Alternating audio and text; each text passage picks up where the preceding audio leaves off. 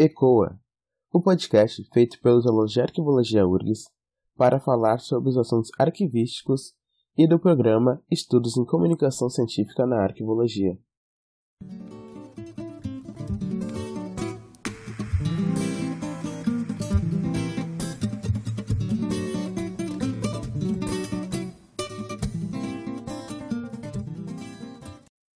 Eu sou Juliana Horta.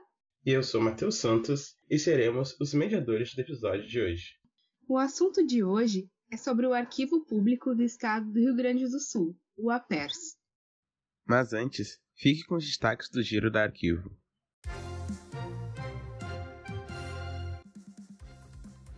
Olá, eu sou Marcos Machado e apresento hoje os destaques do Giro do Arquivo, edição 120, publicada no dia 16 de março.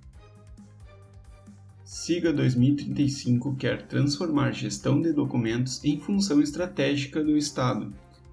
O Arquivo Nacional apresentou o projeto que pretende estabelecer uma metodologia de estudo e de implementações de ação com o objetivo de tornar a gestão de documentos e arquivos reconhecida como função estratégica do Estado pelos próximos 15 anos. No entanto, ainda há algumas preocupações não esclarecidas e merecem atenção. É notícia sobre a arquivologia no Brasil. A Comissão de Coordenação do Sistema de Gestão de Documentos e Arquivos realizou sua primeira reunião no dia 11 de março. No Arquivo Nacional, em meio a manifestações dos funcionários para manutenção do trabalho remoto, foi lançado o novo catálogo da Biblioteca Maria Beatriz Nascimento. A Secretaria Municipal de Educação de Criciúma quer digitalizar documentos das escolas mais antigas da cidade para criar um arquivo histórico próprio do órgão. O novo portal da Transparência de Porto Alegre vai custar mais de 2 milhões de reais e o Conselho Nacional de Arquivos se tornou membro do Programa Nacional de Gestão Documental e Memória do Poder Judiciário. Os destaques na seção Arquivologia do Mundo nesta edição traz notícias da Costa Rica, Portugal, França e Alemanha. Na Costa Rica, está aberta a convocatória oficial do Registro Nacional Memória do Mundo. Em Portugal, o município adquire mais de 6 mil fotografias. Na França, o presidente Emmanuel Macron facilita a desclassificação dos arquivos da Guerra da Argélia. E na Alemanha, a Universidade de Potsdam identificou aquele que pode ser o mais antigo manuscrito com o texto da Bíblia já conhecido. Para ler com calma, três indicações quando suas fitas de vídeo doméstico são um arquivo histórico. O inferno dos trâmites online. Deep nostalgia e o falseamento profundo da história pelas inteligências artificiais, por Gisele Beigelman. E para ver com calma, duas indicações em espanhol. Os vídeos do Seminário Permanente de Investigação sobre Arquivística Computacional, via Universidade Autônoma de Barcelona, e a Administração Eletrônica com Funcionários Analógicos, por Conceição Campos, via Universidade de Valência.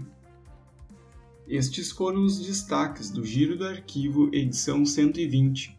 O Giro é publicado todas as terças. Receba grátis em seu e-mail. Para mais informações, acesse nossas redes sociais Siga arroba Giro do Arquivo no Facebook, Instagram ou Twitter. Lá você encontra o link para assinar o nosso boletim e receber o que é de notícia no Brasil e no mundo da arquivologia.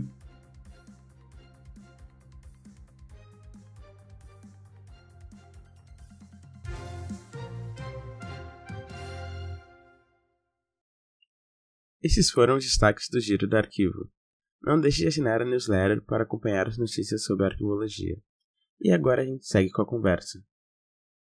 E participando da conversa estão aqui conosco os chefes de divisão do APERS.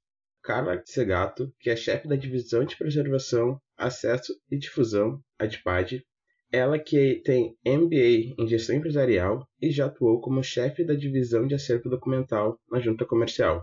E também aqui conosco o Juliano Silva Balban, que é o chefe da divisão de gestão documental, e ele tem especialização em gestão em arquivos e também já coordenou a DPAD. Olá, Carla. Olá, Juliano. Agradecer a participação de vocês. Gostaríamos que vocês se apresentassem brevemente. Olá, tudo bem? Prazer estar aqui participando do podcast. Uh, Para nós é uma alegria poder estar juntos com a universidade, com a, o curso de arquivologia da URGS e trazer em foco né, o arquivo público, que merece nosso destaque ainda mais esse ano, em comemoração aos seus 115 anos. Meu nome é Juliano Balbon, uh, agradeço o convite da URGS, do curso de arquivologia, para falar de novo né, do arquivo público que está merecendo toda essa comemoração, todo o enfoque da, do Estado. Certo, obrigada então pela participação de vocês.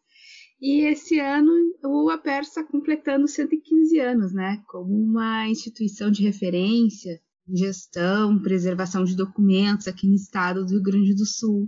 É, poderíamos dar assim um breve histórico da instituição, já relatando a importância e relevância que tem um acervo que é custodiado pelo arquivo público? Tá certo. Vamos lá então. Uh, como a Carla comentou, né, o arquivo está completando 115 anos agora em 2021. Ele foi criado em 1906 uh, ah, pelo então governador do estado, o, Antônio Augusto Borges de Medeiros, né, o nosso Borges de Medeiros, digamos assim. Uh, na época, ele foi co composto pela repartição de arquivo público, estatística e biblioteca do estado, né. Mais para frente, essas repartições acabaram sendo desmembradas, que deu origem ao Arquivo Histórico do Estado, e ao Museu Júlio de Castilhos e Instituto Histórico e Geográfico do Estado. Né? Uh, isso foi em 1906 a criação, mas somente em 1910 que foi construído o primeiro prédio, que a gente chama o prédio 1, né, que fica ali na, na rua Riachuelo, logo abaixo da Praça da Matriz, abaixo da, da, da hoje uh, Assembleia Legislativa. Então, em 1910 foi entregue para o Estado o primeiro arquivo público, assim, né, o primeiro prédio do arquivo público. Uh, a gente tem registros que uh, os prédios, né, o prédio 1 e o prédio 2, que uh, foram construídos exclusivamente para guardar arquivo, né? Ele é justamente para armazenar documentos, né? Então esses registros falam que na época ou até pouco tempo era o único prédio público destinado realmente para armazenar arquivo e não um, um, prédio qualquer que foi utilizado para condicionar né, a documentação. Uh, em 1912, então, foi, foi entregue o prédio 2, que a gente chama, uh, também né, para condicionar documentos, visto a, a, crescente demanda né, de armazenar, uh, na época, depositar arquivos públicos. Né, então, em 1912, foi entregue o prédio 2. E à frente mesmo, na, na, na rua Riachuelo, foi construído em 1950 um outro prédio mas esse não destinado ao arquivo público na época. Né? Ele foi, se eu não me engano, uh, a escola Júlio de Castilhos por um tempo e depois a junta comercial. Uh, somente em 1999 que realmente esse prédio foi destinado para o arquivo público e até hoje, então, é o prédio uh, que fica a parte administrativa, digamos assim, fica a equipe do arquivo público Uh, e também a, a, sala de pesquisa, né, onde a gente libera a, a documentação para dar acesso à documentação armazenada no arquivo público para os pesquisadores, genealogistas e o cidadão em geral. Né. Uh, no arquivo público, então, a gente tem. hoje, ele é responsável pela guarda de documentos permanentes da administração pública do Poder Executivo, né? Uh, por mais que hoje a nossa responsabilidade seja focada no Poder Executivo, a gente tem documentação do Poder Legislativo e documentação do Poder Judiciário, além de registro civil e tabelionatos. Né? Uh, esses acervos de, uh, que hoje constituem né, o acervo do arquivo público, talvez seja até uma, como é que eu posso dizer, uma temática para um próximo podcast para falar sobre realmente o histórico do arquivo público, a constituição do acervo, como se deu a, esse recolhimento, etc. Mas é interessante dizer né, que hoje a gente tem a responsabilidade de ter a guarda uh, e recolhimento do acervo do Poder Executivo, mas a gente tem também uma vasta documentação, principalmente do Judiciário e tabelionatos, que, que datam até desde 1763, né? Uh, o primeiro documento, inclusive, é uma carta de liberdade de uma escravizada da época, então do século 17. Seria isso. Bom, nesses últimos 115 anos, temos certeza que muitas atividades foram desenvolvidas pelo ARPERS. Gostaria de saber se, se vocês pudessem relatar qual foi o projeto que mais marcou a trajetória do arquivo público e quais são os projetos que estão em andamento, tanto na área de gestão quanto de difusão do acervo. Nosso projeto mais importante. Difícil, né? É, vamos lá. O mais, então, o mais querido, então, pode ser.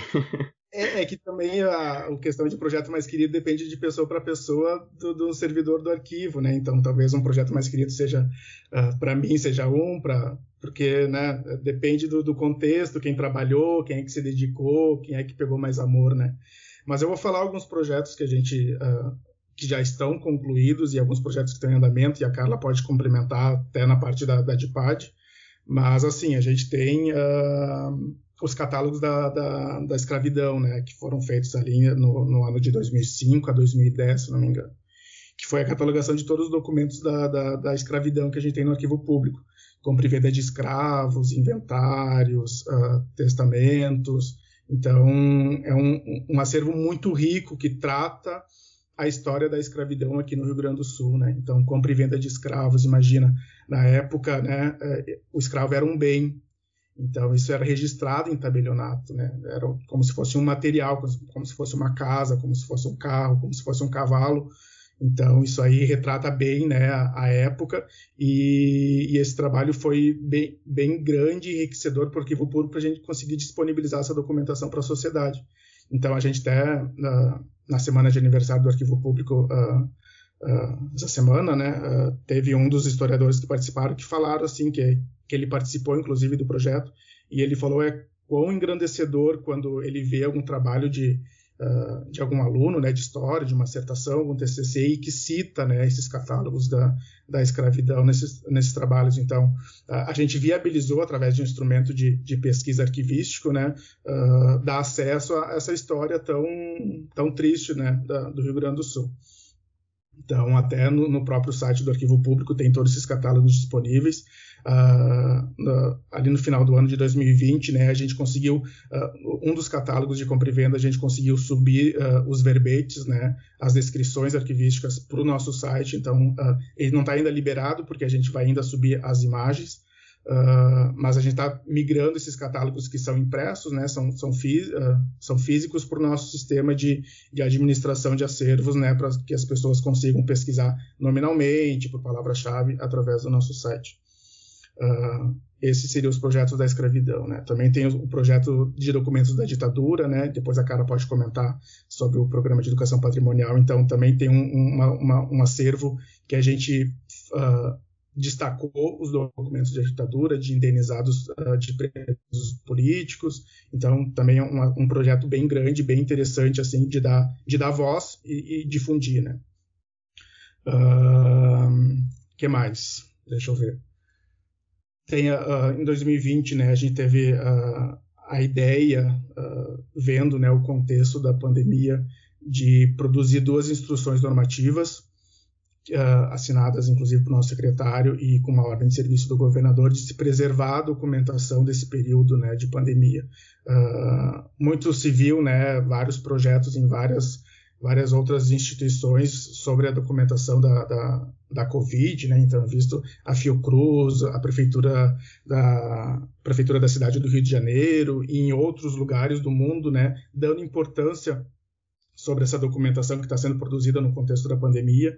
Uh, inclusive, existe uma declaração da própria Unesco, né, dizendo a importância de se valorizar esse período para poder valorizar também o patrimônio documental que está sendo produzido, para nos dar né, suporte daqui 50, 100 anos do que aconteceu uh, nesse período. E vista a questão também da, da, da gripe espanhola, né? Uh, hoje o arquivo público, por exemplo, a gente não tem registro, a gente tem acervo que não está tratado, que não está ainda tratado, Uh, mas a gente não tem assim no nosso radar que a gente tenha documentos da gripe espanhola, por exemplo, recolhidos ao arquivo público. Então, pensando, pegando esses pontinhos, assim, juntando uma coisa aqui, uma coisa ali, a gente pensou, quem sabe então a gente tenta assegurar essa preservação dessa documentação que está sendo produzida para a gente depois recolher, tratar, fazer instrumentos de, de pesquisa, catálogos, índices, enfim, para poder disponibilizar para a população. Uh, não sei se a Carla quer falar sobre o documentando, sobre os projetos do PEP.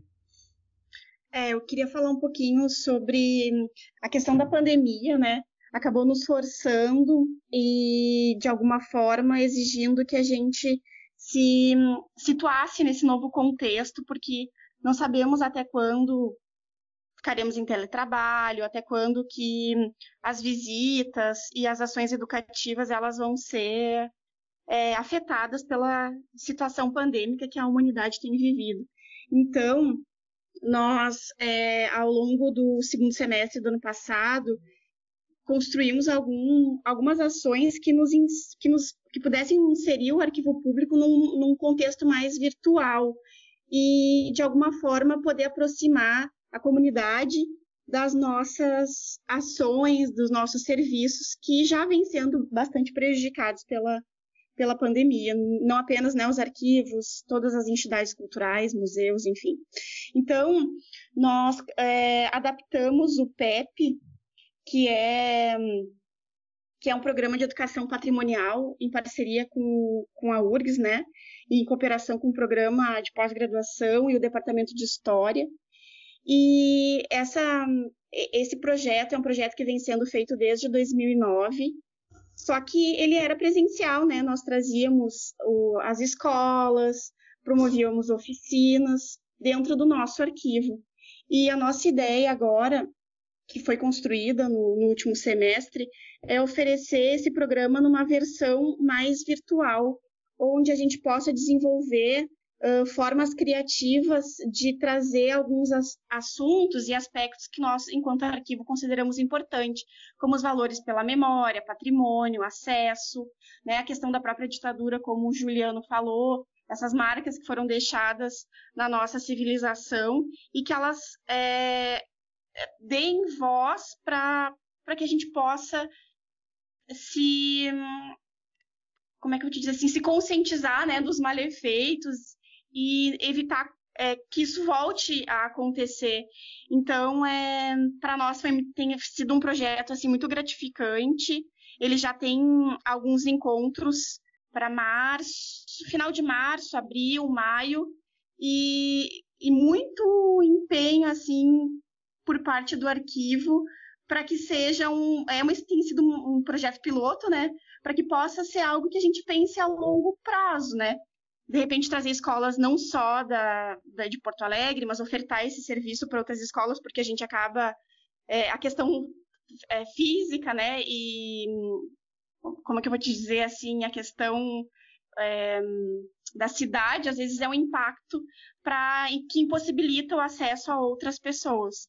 Então, assim, tem sido um projeto piloto que tem sido conduzido por uma servidora que é a Clarissa Sommer, e os encontros já estão programados. Já temos alguns alunos que estão envolvidos nesse, nesse projeto. E vamos colher os frutos, se Deus assim se, se, se der tudo certo, né? Em breve já teremos mais notícias, vamos ver quais ferramentas criativas eles vão criar, se serão jogos, se serão alguns instrumentos que tragam esses aspectos que eu comentei, né? Memória, patrimônio. É, se, com relação ao PEP, seria isso. Uh, eu, eu, só voltaria uh, para conversar, uh, para falar também, né? na época foram projetos, né? Mas nada mais é do que o fazer arquivístico, né? Dentro de uma instituição arquivística, né? Em 89 a gente teve a criação do sistema de arquivos do Estado, né? Que foi um grande passo para a gente começar a fomentar a, gestão de arquivos dentro do Estado. Então, uh, 89 foi criado o CIARC, né? Ali nos anos 2000, então, foi, foram elaborados os primeiros instrumentos de gestão, né? O primeiro plano de classificação, a primeira tabela de temporalidade. Então, é importante falar do fazer arquivístico dentro uh, da, da, instituição, né? Uh, agora a gente está iniciando desde 2019, a gente está elaborando também um projeto em parceria com o PNUD, né, que é o Programa das Nações Unidas de Desenvolvimento, para atualização, estruturação e, e, e, ampliação desses instrumentos. Né? Hoje, o plano de classificação e a tabela de temporalidade que a gente tem no Estado, ela é só de atividade meia, meio, principalmente na, nas áreas de recursos humanos e finanças. Então, a gente está com esse projeto ampliando os instrumentos para todas as atividades fins né, da, da, da, do Poder Executivo do Estado, tanto na administração direta e indireta. E outro projeto que a DIPAD também tem trabalhado é na visita gui guiada virtual, porque também, né, de alguma forma os serviços presenciais foram bastante afetados, então, nesse mesmo contexto de trazer algum, oferecer algum, algumas oportunidades em modalidade virtual, a visita guiada vem somar nesse sentido. Então, no próximo dia 30 de março, nós vamos fazer um lançamento desse serviço virtual. Ele vai acontecer pela plataforma Meet, né, e possibilita a inscrição de quem deseja participar.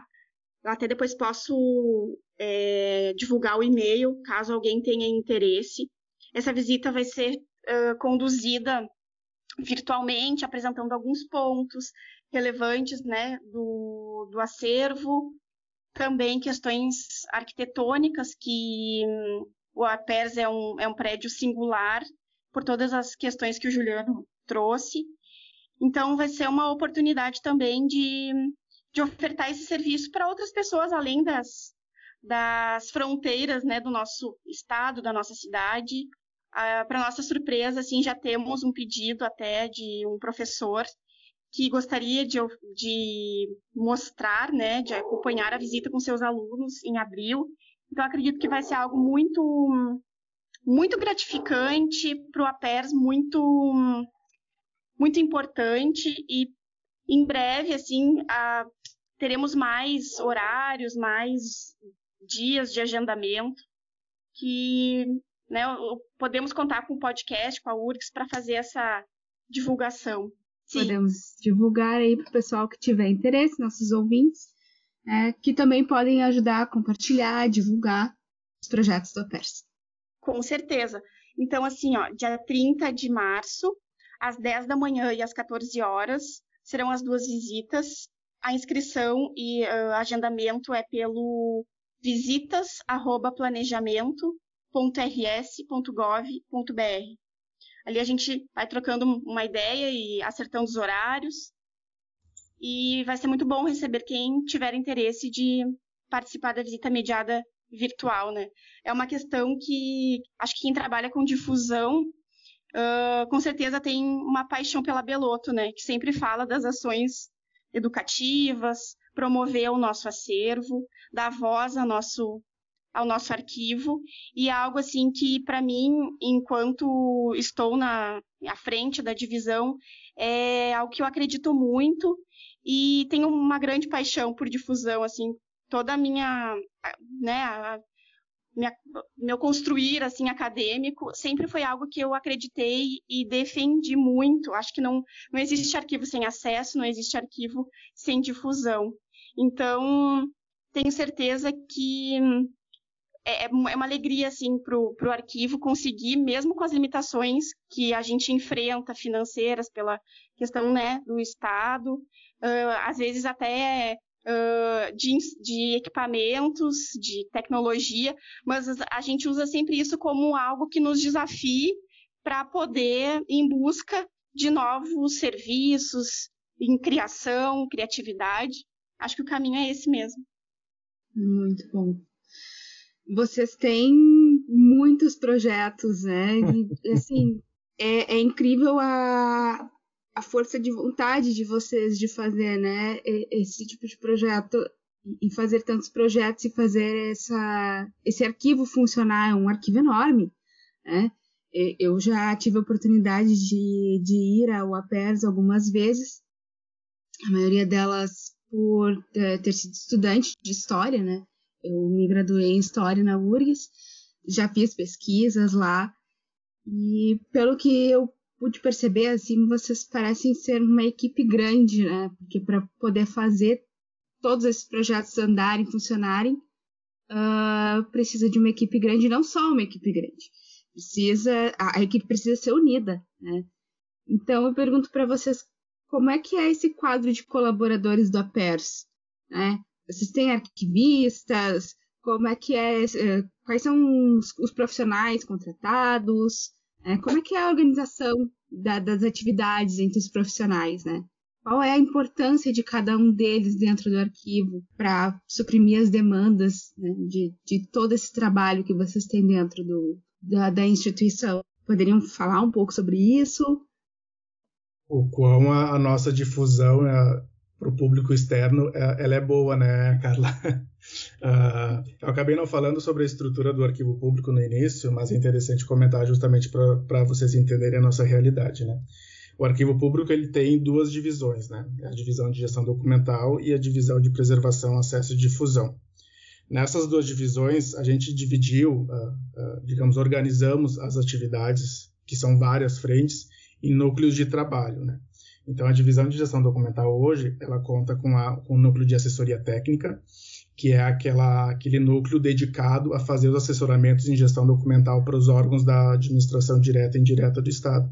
Então, uh, pela coordenação do CIARC, a gente assessora os órgãos, como aplicar os instrumentos, como fazer recolhimento, como fazer eliminação, orientações de organização, procedimentação, explicar ali a, as nossas normativas né, que a gente tem publicado. Então, essa seria a responsabilidade desse núcleo de trabalho.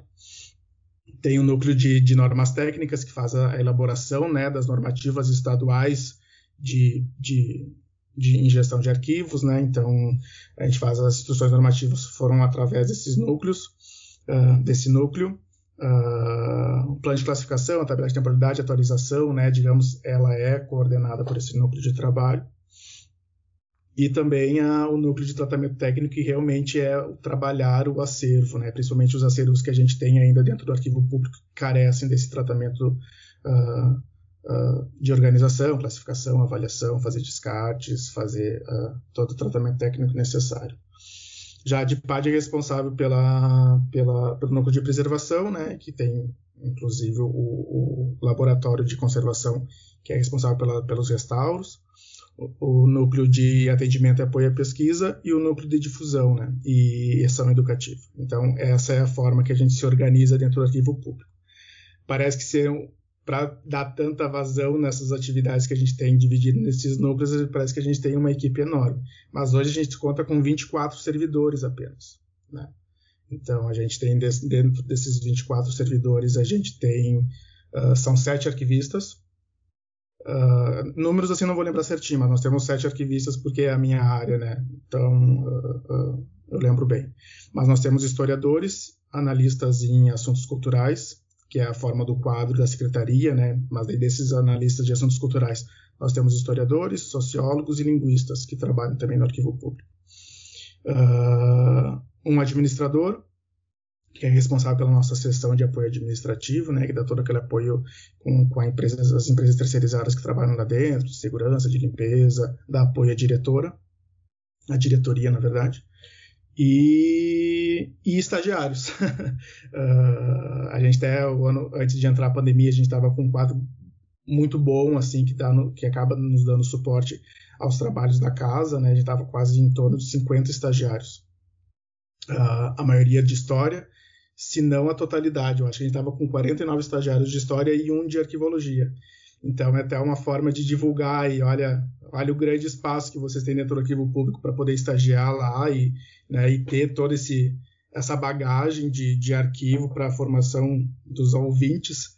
Uh, então a gente até convida, né, na medida que a pandemia terminar, graças a Deus termine, uh, e voltar aos trabalhos presencialmente, né, a gente tem várias vagas em aberto para chamar de novo né, esses, esses estagiários que estavam trabalhando com, conosco e trazer, tentar trazer né, estagiários de arquivologia para nos ajudar e também ajudar a formação da, desse pessoal. Né? Então, em relação à equipe, por mais que pareça ser numerosa pela quantidade de projetos, e olha que a gente não falou todos os projetos que a gente está em andamento, né, porque tem vários outros, uh, falando sobre uh, atualização de instrumentos de, de gestão, uh, falando de manual de redação oficial, uh, vocabulário controlado. Então tem, tem muita coisa pela frente aí. É, a gente pincelou alguns, né? Porque para não se estender muito também, mas como o Juliano falou, temos várias várias frentes de trabalho, alguns colegas se dedicando à construção de instrumentos técnicos, embora sejamos poucos, a gente né, consegue assim administrar e atacando assim as frentes necessárias. Necessário, né? É, uh, mas até, até não sei se vocês querem colocar isso, mas uh, o Estado está com vias de abertura de concurso público para aumentar o quadro, né? Visto oh, isso é importante. Vista a reforma administrativa uhum. no Estado ano passado, uh, muita gente acabou se aposentando, né? Então, servidores do Estado acabaram. Uh, uh, o quadro acabou reduzindo, né? Então, teve uma comunicação, acho que um mês atrás, dois meses atrás, a possibilidade de se abrir concurso público, e nesse concurso público tem 12 vagas para 12 vagas para arquivistas, se não me engano, são seis ou sete vagas para historiadores, além dos analistas eh, em assuntos culturais, que várias formações podem, podem se candidatar, acho que são em torno de 25 ou 26 vagas. Então a gente já está meio se adiantando assim, já falando, olha, gente, essas 12 vagas de arquivista, historiador, a gente quer para o arquivo público porque a gente está com um quadro muito reduzido, a gente não consegue dar vazão tanto nos projetos internos quanto as demandas que tem das secretarias, né, de que nos chamam para fazer assessorias. Então a gente já está tentando, olha, se abrir o concurso, se for contrato, se for se forem chamadas essas 12 vagas, a gente quer absorver, conseguir fazer esses grandes projetos que a gente tem dentro do arquivo público. Isso é uma ótima notícia, na verdade, né? Tanto para os estudantes, para quem já é formado em arquivologia, né? quem tem interesse em trabalhar no APERS. Então, para o pessoal ficar aí né, de olho nos editais, porque em breve, então, vai sair concurso. Também tem os, os estágios, né? Pessoal que está interessado em fazer estágio no APERS. É... Sobre a conservação dos documentos. Como é realizada é, a conservação preventiva? Vocês fazem algum tipo de estratégia específica, né, tendo em vista essa, a singularidade do acervo? Sim, nós temos uh, algumas medidas é, preventivas que visam evitar né, que os documentos se danifiquem, que eles sofram com a ação do homem, a ação de agentes biológicos. Então, uma das medidas que a gente toma é destacar um servidor para fazer a higienização constante dos documentos. Então, alguns maços são selecionados dentro do acervo que necessitem de uma limpeza, que, necessitem de um cuidado mais específico, e esses documentos são, são limpos, são higienizados para evitar a, que, que venham a ser né, é, danificados, que a ação dos agentes biológicos continue atingindo esses documentos, né? Como as baratas, as traças. Uh, outra medida que a gente toma de pre, né, pre, preventiva é orientar os, os nossos usuários pesquisadores que utilizem luvas ao manusear os documentos. Outro ponto seria a questão assim que a gente sabe que cozinhas, copas são áreas muito perigosas de contaminação, de proliferação também de agentes, de agentes biológicos.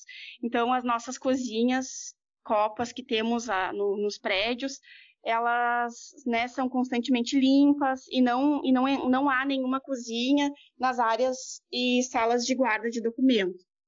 Outro ponto e que é bastante importante, são ações periódicas de desinsetização e descupinização, né? A descupinização que eu falo nesse momento é com relação a não aos documentos, mas também numa forma de preservação do prédio. Então, existe a descupinização das, dos armários, dos móveis que são mais antigos, das janelas, portas, porque como o prédio é centenário, infelizmente essas ações uh, acabam acontecendo, né? Essas infestações acabam acontecendo. Então é indispensável que a gente cuide, além do nosso acervo, cuide também do, do nosso prédio, né? Para que ele se mantenha. A, a, o nosso prédio é um prédio tombado pelo IFAI. Então, nós temos algumas medidas, tomamos algumas medidas nesse sentido para auxiliar e impedir a ação desses agentes que acabam danificando e deteriorando o nosso acervo. Uh, é interessante falar também, né, como a gente falou do prédio, uh, a construção dele na época foi justamente para guarda de arquivos, né? Então a própria estrutura dos prédios, prédio 1 e prédio 2, ele já é justamente para tentar conservar preventivamente a documentação armazenada. Então, por exemplo, a, a temperatura e a umidade lá da, nos prédios, ela é controlada naturalmente pela questão da, da construção do, das paredes. Por exemplo, as paredes elas têm em torno de um metro, um pouco mais de um metro de, de espessura, então o calor de fora ou o frio de fora ela demora para chegar para dentro do prédio, né? Uh, a questão de, do, das estantes, as prateleiras e estantes, elas são de ferro, uh, com, com, cimento por fora, então elas não são, elas não são de madeira, né, o que uh, tira a, a possibilidade de, de, infestação de algum, de algum animal, algum inseto. também a, o, o, piso, né, a gente tem, são três, são três andares de, de, de, de, prédio, então o piso ele é vazado de ferro também, então o que facilita a circulação de ar. Então a gente vê assim que, apesar da tecnologia da época, né, na década de 10, 20 ali, ela hum, era quase escassa, né, se foi se pensado medidas para tentar uh, preservar essa documentação armazenada, né. É. O prédio 1, por exemplo, ele, ele é dividido em blocos, ele, ele é Uh, na medida que tu entra, assim, ele é dividido em blocos, né? Ele não é um prédio uh, sem paredes internas. Porque imagina, se pega fogo em um, em um bloco, digamos assim, em uma sala, a dificuldade de passar para a sala seguinte ela é então mais dificultada, né? Então foi pensado pequenas medidas que a gente, na verdade, acaba utilizando até hoje. Por exemplo, a gente não tem controle mecânico de, de, de, de de umidade ou de temperatura dentro, justamente porque o prédio ele já é construído com, com essa finalidade. Importante também ressaltar que nós temos uma equipe de terceirizada de limpeza, então é feito a limpeza das galerias, dos, das, das estantes, das caixas, para minimizar as, ações, as questões né, de poeira, sujidades que acabam acontecendo. É, é bem interessante nesse fato do. do uh, acho que são poucos assim, as instituições arquivísticas que foram realmente projetadas para receber uma, a, a, documentação arquivística, né, receber um arquivo. Bem, aproveitando uma fala anterior do Juliano, eu gostaria de falar sobre o CIARC, que ele até já comentou que foi criado em, em junho de 89, que é o Sistema de Arquivos do Estado do Rio Grande do Sul, é, que né, tem o objetivo de implementar uh, políticas de gestão documental no Poder Executivo Estadual, como racionalizar a produção de documentos, uh, preservar a documentação arquivística, regular acesso, regulamentar o uso de tecnologias. Uh, eu gostaria de saber qual é a atuação do APERS no, no CEARC e quais são as medidas ou ações que são tomadas pelo APERS dentro desse sistema.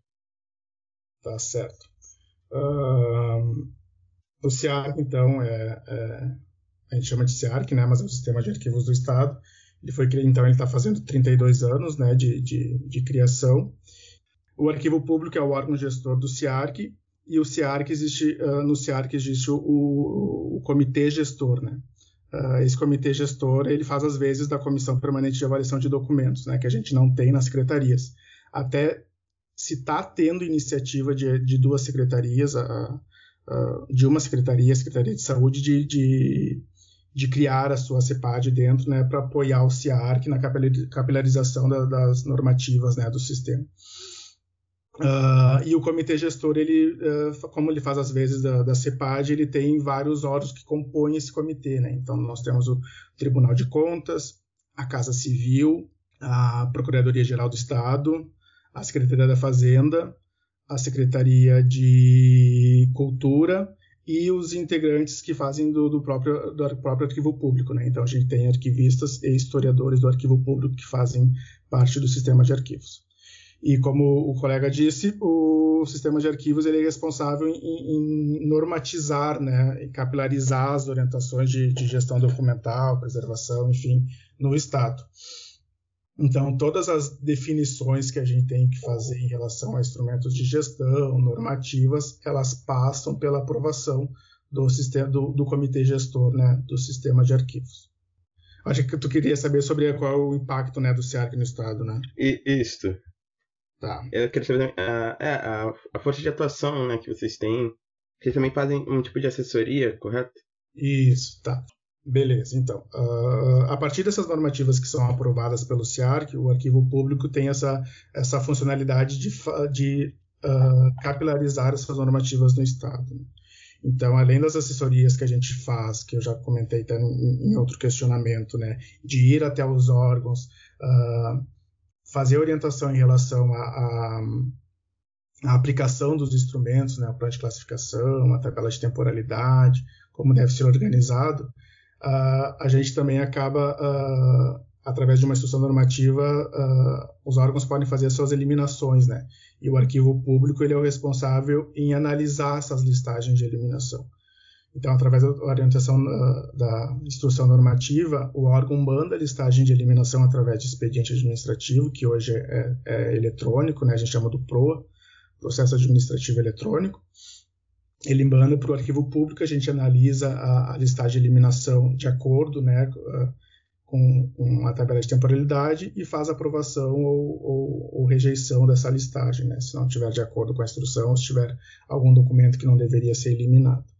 E o órgão tem essa autonomia de fazer a eliminação após a, a, a aprovação e publicação em, em diário oficial dessa, dessa listagem.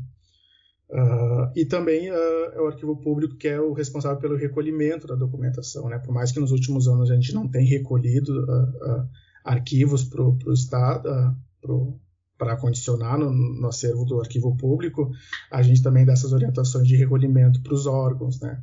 Além né, de fazer todas as orientações e tentar fomentar a questão né, de repositório arquivístico confiável, digitalização de documentos, né, a partir da lei que saiu ali em 2019 de liberdade econômica e, a, e o decreto ali em 2020 sobre a possibilidade de digitar e poder eliminar, né? Então, muitos órgãos entraram em contato com a gente querendo saber em nível estadual se era possível fazer isso, né? Eliminar, uh, digitalizar e eliminar a documentação até de, de documentos intermediários. Então a gente fez um estudo, a gente fez tipo uma nota técnica dizendo, né, fazendo um estudo sobre a legislação, uh, o que, que, poderia, o que não poderia. Então, a gente está nesse processo de aguardar uh, melhores orientações até do próprio CONARC, Arquivo Nacional, para a gente talvez fazer uma normativa estadual dizendo né, qual é o, o fluxo que deve se atender né, uh, sobre esse processo de digitalização. Então, a gente está sempre tentando fazer uma orientação de acordo com as normativas que saem federais, né, adaptando para o para o Estado, porque os órgãos sabem né, que hoje o arquivo público a gente chama de autoridade arquivística. Né? Então, as pessoas dos órgãos arquivistas que a gente tem nas secretarias, eles acabam nos uh, demandando dúvidas uh, para qual seria a posição do arquivo público em determinada atividade, seja digitalização, repositório, organização de documentos, eliminação, recolhimento. Então, é essa a demanda que geralmente vem como assessoria e demanda para o próprio CIARC, né, na aprovação das normativas de políticas públicas. Bom, a gente estava falando até então sobre a questão do impacto né, da, da pandemia na, na sociedade, né? E com certeza isso também é, afetou o trabalho do arquivo, né? E, e teve que, que acabou tendo que fazer alguns ajustes, né? De, de trabalho. É, gostaríamos que vocês pudessem falar um pouco sobre os procedimentos de consulta, né, do, e acesso antes e durante a pandemia. O que, que o que, que, mudou de lá para cá? Vocês tiveram que fazer alguns ajustes? Como é que está esse trabalho durante a pandemia? Vou falar sobre as duas formas de uh, acesso e aí depois eu, eu falo um pouquinho sobre a questão da, do acesso né, nesse momento de pandemia. Então a gente tem duas formas de acesso, uh, que seria a sala de pesquisa. A nossa sala de pesquisa ela conta com né, um pesquisador, um historiador, que faz a, a orientação aos pesquisadores, conduz, a, a, ajuda na condução das pesquisas, ajuda a fazer um corte temporal para que elas sejam é, viáveis de serem feitas. Uh, como nós temos alguns instrumentos, catálogos, índices, manuais, uh, o, o historia, a historiadora que trabalha na sala, ela ajuda a fazer a orientação do, dos instrumentos, como manusear, como localizar, para que facilite o trabalho, porque muitas vezes esse, esses instrumentos não são, é, vamos dizer assim, utilizados, né, pela grande população, assim, são, para quem é leigo, muitas vezes não é tão simples compreender, né, a série, fundo, grupo, subsérie, né, até chegar ao item documental. Então, nós sempre tivemos, assim, essa, essa orientação por parte da, né, do nosso profissional de história que faça esse, esse auxílio, preste essa, essa ajuda principalmente no momento inicial, né, onde as pessoas chegam com algumas demandas e, e, ainda não tem uma construção muito certa de, olha, eu quero pesquisar sobre o documento de ditadura, mas ainda não sei que, que, né, se vai ser todo período, se vai ser uma década, se vai, se vai ter um corte ou não. Então, ela faz essa, esse auxílio. Com relação à sala de pesquisa, Uh, a sala ela sempre se mantém aberta, né, de, de segunda a sexta-feira. Uh, se mantinha, né, aberto de segunda a sexta-feira. E tem um, um, inclusive um telefone, né, que a gente que as pessoas utilizavam também para tirar dúvidas, pedir algumas orientações. Uh, porém, em função da pandemia, a sala ela precisou ser fechada agora, né, na bandeira preta ela, ela foi fechada nós estávamos atendendo em bandeira vermelha, até por, por uma demanda da, da, historiadora que trabalhava na sala e percebeu assim o impacto da, da, da pandemia no, na, na finalização dos trabalhos acadêmicos. Então, para os estudantes de pós-graduação e graduação, né, uh, nós havíamos a, a aberto uma exceção de atendê-los mediante agendamento e com limite máximo de seis pessoas na sala para garantir as medidas de distanciamento controlado.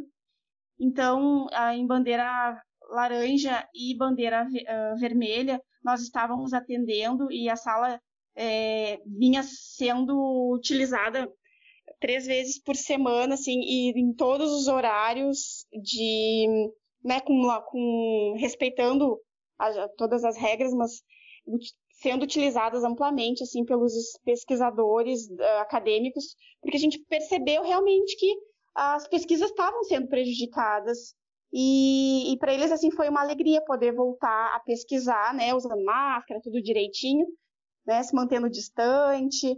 E então agora somente, né, em função da bandeira preta, que estamos né, no momento bem mais complicado e bem mais restritivo, a sala está fechada, mas uh, nós ainda recebemos né, e-mails, assim, damos algumas orientações e em breve esperamos que essa situação ela né, seja passageira e que a gente possa oferecer novamente a sala para quem assim desejar fazer os seus as suas pesquisas, Outra forma de acesso além da sala, nós temos a nossa recepção, que ela é uma, ela é uma recepção que atende a solicitação de cópias de certidão do registro civil e escrituras públicas de tabelionatos.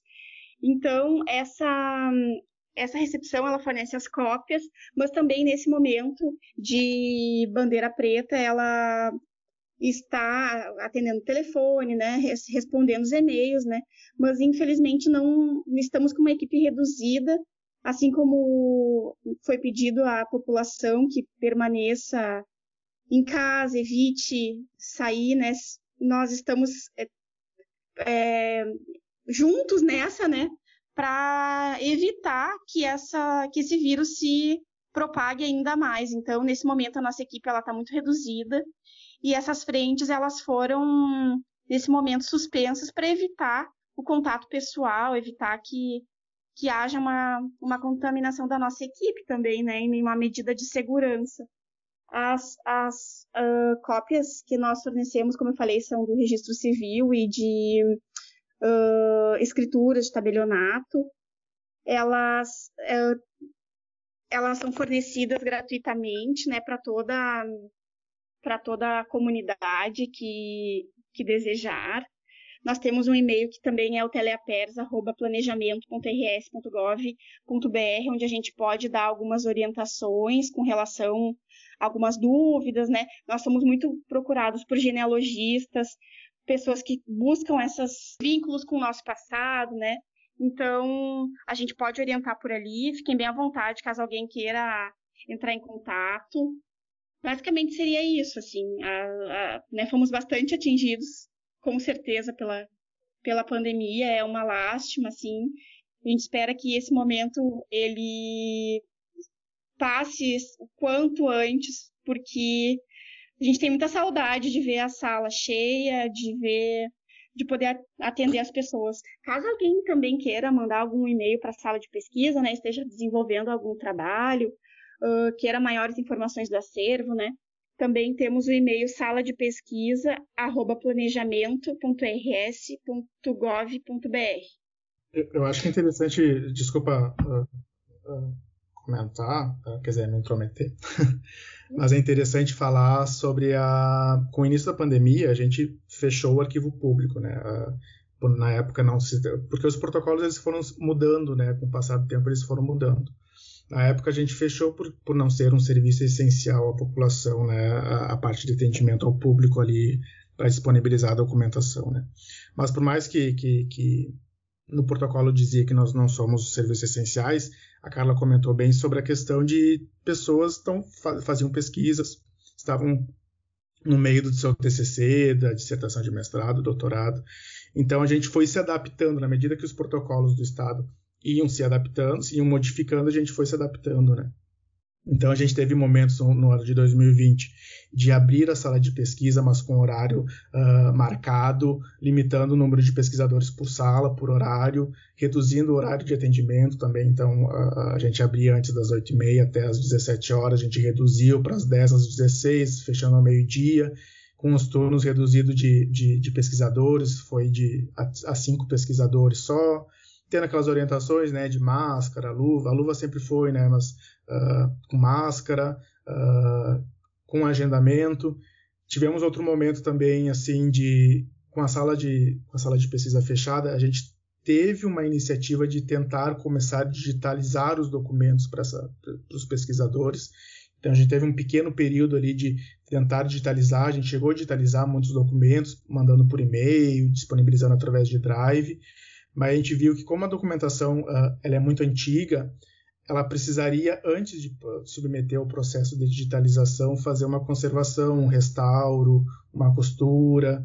Então, e isso tem que fazer fisicamente, né? Além daquela pessoa que está digitalizando, teria que vir uma outra pessoa para fazer esse trabalho, que às vezes leva tempo, às vezes uma semana, duas semanas, três semanas, dependendo do, da, do, do trabalho que você faz ali, se é com cola, se não é com cola. Então, isso estava também uh, demorando muito tempo para a gente disponibilizar, né? E como a possibilidade de mandar o documento digitalmente é muito fácil para o pesquisador, né? Ele recebe, ele consegue ver em casa. Começou a aumentar muito o número de pesquisas e a gente não conseguiu dar conta mais e a gente acabou tirando esse tipo de serviço, né?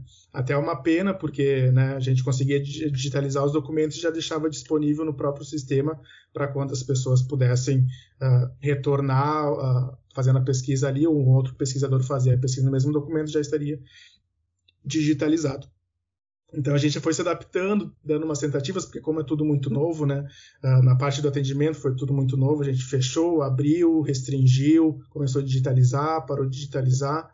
Então a gente teve algumas tentativas em 2020 que algumas deram certo, outras não, e agora nesse momento a gente está com tudo fechado pela questão do, da bandeira preta.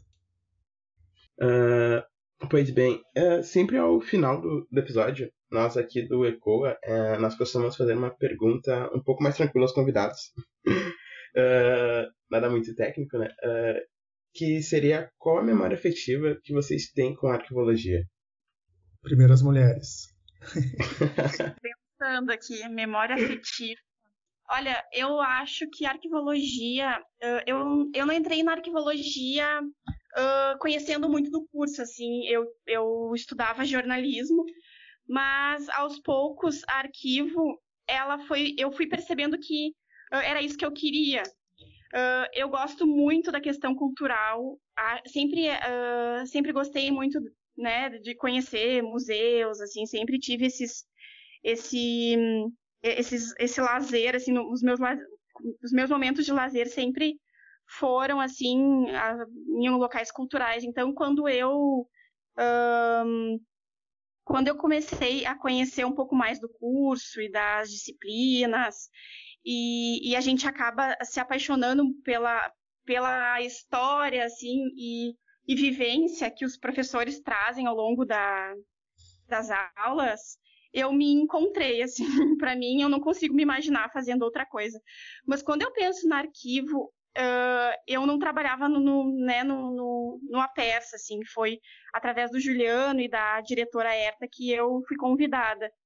Mas para mim, quando eles me convidaram, foi o que me remeteu foi principalmente esses pontos e é justamente na divisão que eu, né, que eu estou trabalhando, que é o acesso, que é a questão da difusão que para mim acho que arquivo precisa uh, precisa disso, precisa comunicar, precisa publicizar, precisa uh, trazer a sociedade para dentro do, do, seu, do seu acervo, precisa dar acesso. Então, quando eu penso, eu penso nisso. E a arquivologia, para mim, foi um grande divisor de águas. Foi possível eu ter, eu ser servidora pública através da arquivologia, é possível eu ajudar no sustento da minha casa, é possível me realizar como profissional, como mãe, como, como servidora. Então, acho que arquivo, assim, eu só posso agradecer, porque talvez se eu não tivesse sido, né, não tivesse escolhido pelo, caminhar pela arquivologia, talvez não me fizesse tão feliz como eu sou hoje. Eu não gosto muito de falar que eu me emociono. sou, sou, bem manteiga, assim. Mas é para mim é um divisor de águas na minha vida. Com certeza, alguém que saiu do interior, de uma cidade muito pequena, e com poucos recursos, vindo de uma família muito humilde.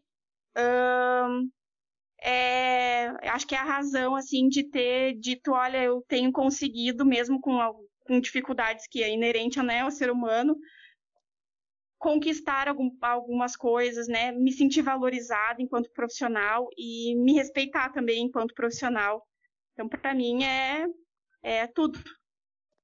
Vamos lá, então. Uh eu acho que eu acabo entrando numa grande porcentagem de alunos de arquivologia que entram no curso sem saber muito o que, que, o que, que se faz, né? Uh, no finaleira de, de do, do, segundo grau, assim, na época de segundo grau, agora ensino médio que se chama, é aí que a gente vê a nossa idade, né? Lendo assim os cadernos né, de, de, de vocação de, de, cursos e orientação de família também que conheciam outras pessoas formadas em arquivologia me indicaram esse curso muito naquela ideia né ah essa, essa pessoa está trabalhando lá no senado está ganhando muito bem quem sabe tu faz faz concurso depois enfim acabei optando por, por arquivologia e eu acabei na, durante o curso de do curso eu acabei estagiando em duas em dois locais que, que espelham bem a, minha atividade dentro do arquivo público. Né? Primeiro, um lugar de, de, de acesso, né, de fusão, parte mais de, de arquivos permanentes, uh, e depois uma parte de gestão. Né? Então, eu tive dois estágios durante o curso, que foram foi no Arquivo Histórico de Santa Maria, que eu fiquei quase dois anos trabalhando lá, que é bem essa parte permanente, né, dar acesso, atender pesquisador. Então, eu me vejo muito nos estagiários do arquivo público hoje como ele como eu era né lá nos anos enfim né não se fala anos para não acusar a idade. E, e também trabalhei na procuradoria geral do, do INSS né que era a parte mais de gestão mesmo organizar os documentos receber protocolo. Uh, na época eu tive a oportunidade também de, de fazer orientação com estagiários de ensino médio. Então, meio que como estagiário, eu coordenei outros estagiários a como organizar aquela documentação enorme que chega no INSS, processos, mais processos diariamente. Uh, me formando, uh, eu vim para Porto Alegre também, sou de uma cidade muito pequena, vim para Porto Alegre, comecei a trabalhar como consultor numa empresa de, de consultoria de arquivos e guarda, né, terceirizada de documentos. Então, a minha, minha formação uh, minha experiência em, em, arquivos foi realmente trabalhando numa empresa privada né, de, de, de consultoria e guarda de arquivos. Depois tive um breve período, de, breve período, quase cinco anos trabalhando na indústria petroquímica como arquivista também, então me, viu, me veio uma, uma visão muito grande assim de gestão mesmo, né, de, de, de administração, tanto que eu comecei a fazer administração nessa época para enfim, não terminei, mas me deu uma visão muito, muito grande assim sobre gestão, como fazer a gestão, né, tanto de pessoas, tanto de, de arquivo, quanto de informação, gestão do conhecimento. A empresa trabalhava muito com gestão do conhecimento, né? Então me deu uma visão muito grande sobre isso. E como a Carla disse, né, a gente acaba se encontrando, né? A gente trabalha, imagina, eu trabalho desde desde os 21 anos, né, quando, quando eu me formei, uh, em arquivo. Eu não sei fazer outra coisa senão trabalhar em arquivo, né? Então é o que me dá meu sustento, é o que me possibilita comprar uh, as minhas coisas, poder sair, e é um trabalho que eu adoro fazer, ainda mais no arquivo público, sendo o arquivo público do Estado, né? Então uh, existe esse poder, né? Existe essa essa essa ideia de trabalhar numa num local que é responsável por toda a gestão documental do Estado. Isso é muito gratificante. Quando, em 2018, quando eu soube da nomeação, né, que, que, eu fiquei sabendo da nomeação e falaram que seria no arquivo público, como a Carla também, né, uh, todo, acho que todo sonho do arquivista é trabalhar no arquivo público ou uma instituição arquivística estadual ou, ou, ou federal que dê essas várias frentes de trabalho, né? Tu pode escolher, né? Hoje a gente está enquanto chefe, né? mas na medida que está como servidor mesmo, analista, tem tantos projetos, tantas frentes de trabalho que tu consegue se adequar em qualquer uma e tu consegue amar aquele projeto, né? Como vocês perguntaram no início. Então, às vezes tu, tu, tu trabalha num projeto, tu consegue apoiar outro projeto daquele colega e assim vai indo, né? São vários núcleos, várias, várias atividades e é uma coisa que eu adoro fazer.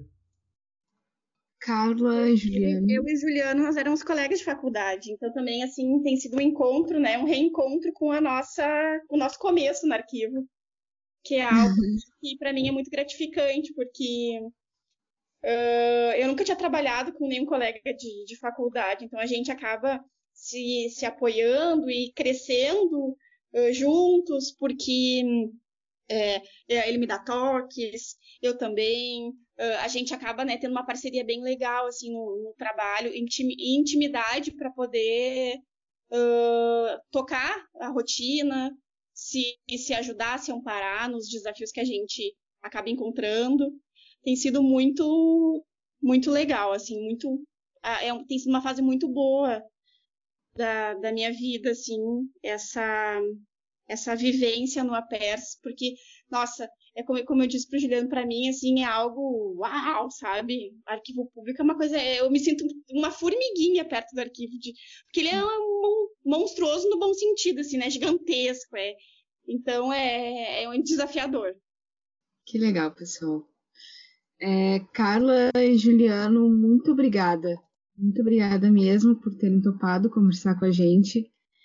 É, e caso que vocês queiram deixar alguma consideração final, a fala de vocês. Eu acho que, que uh, primeiramente a gente agradece né, o convite de fazer uh, uma nova divulgação do arquivo público, os serviços, os, os projetos que a gente tem. A gente convida o pessoal a seguir as nossas redes sociais, eu acho que é importante, né? Existe um trabalho bem grande de difusão através das redes sociais e o nosso site. Então, todas essas informações que a gente colocou hoje, através das perguntas de vocês, tem tudo no nosso site e muito mais. Então é interessante vocês acompanharem ali. Esse é o nosso canal, o nosso canal de comunicação também com a sociedade. Então todos os avisos, todos os projetos novos, todos os uh, uh, se é abertura de sala de pesquisa, se é uh, alguma nova assessoria, alguma coisa assim, é tudo pelo nosso site. Então a gente está sempre online nas redes sociais e, e, e, site. E a gente fica à disposição ali. A Carla comentou, né, que a gente foi colega durante a faculdade, agora trabalhando. Eu vi que eu acho que a Rita de Cássia também, ela é coordenadora do projeto, né? A Rita foi minha professora durante a faculdade, foi colega de trabalho na época de consultoria e agora é minha amigona. Então é, é interessante ter essas relações assim, né? Eu estreitar essa, esse canal de comunicação, arquivo público, URGS, os estudantes, seja de, de arquivologia ou história, e ficar sempre à disposição, né, que a gente está, é, é nosso trabalho, né, além de dar acesso à documentação, é estar à disposição de qualquer serviço arquivístico para, para a sociedade. É da minha parte agradecer também a oportunidade de falar um pouquinho do arquivo, falar um pouquinho da DIPAD, dos, dos nossos projetos, das ações que a gente vem é, desenvolvendo, nos colocar à disposição da URGS, do curso de arquivologia, que é algo que a gente pretende estreitar esses laços ainda mais. Nos aguardem. e agradecer mesmo. Foi muito bom, muito, muito legal.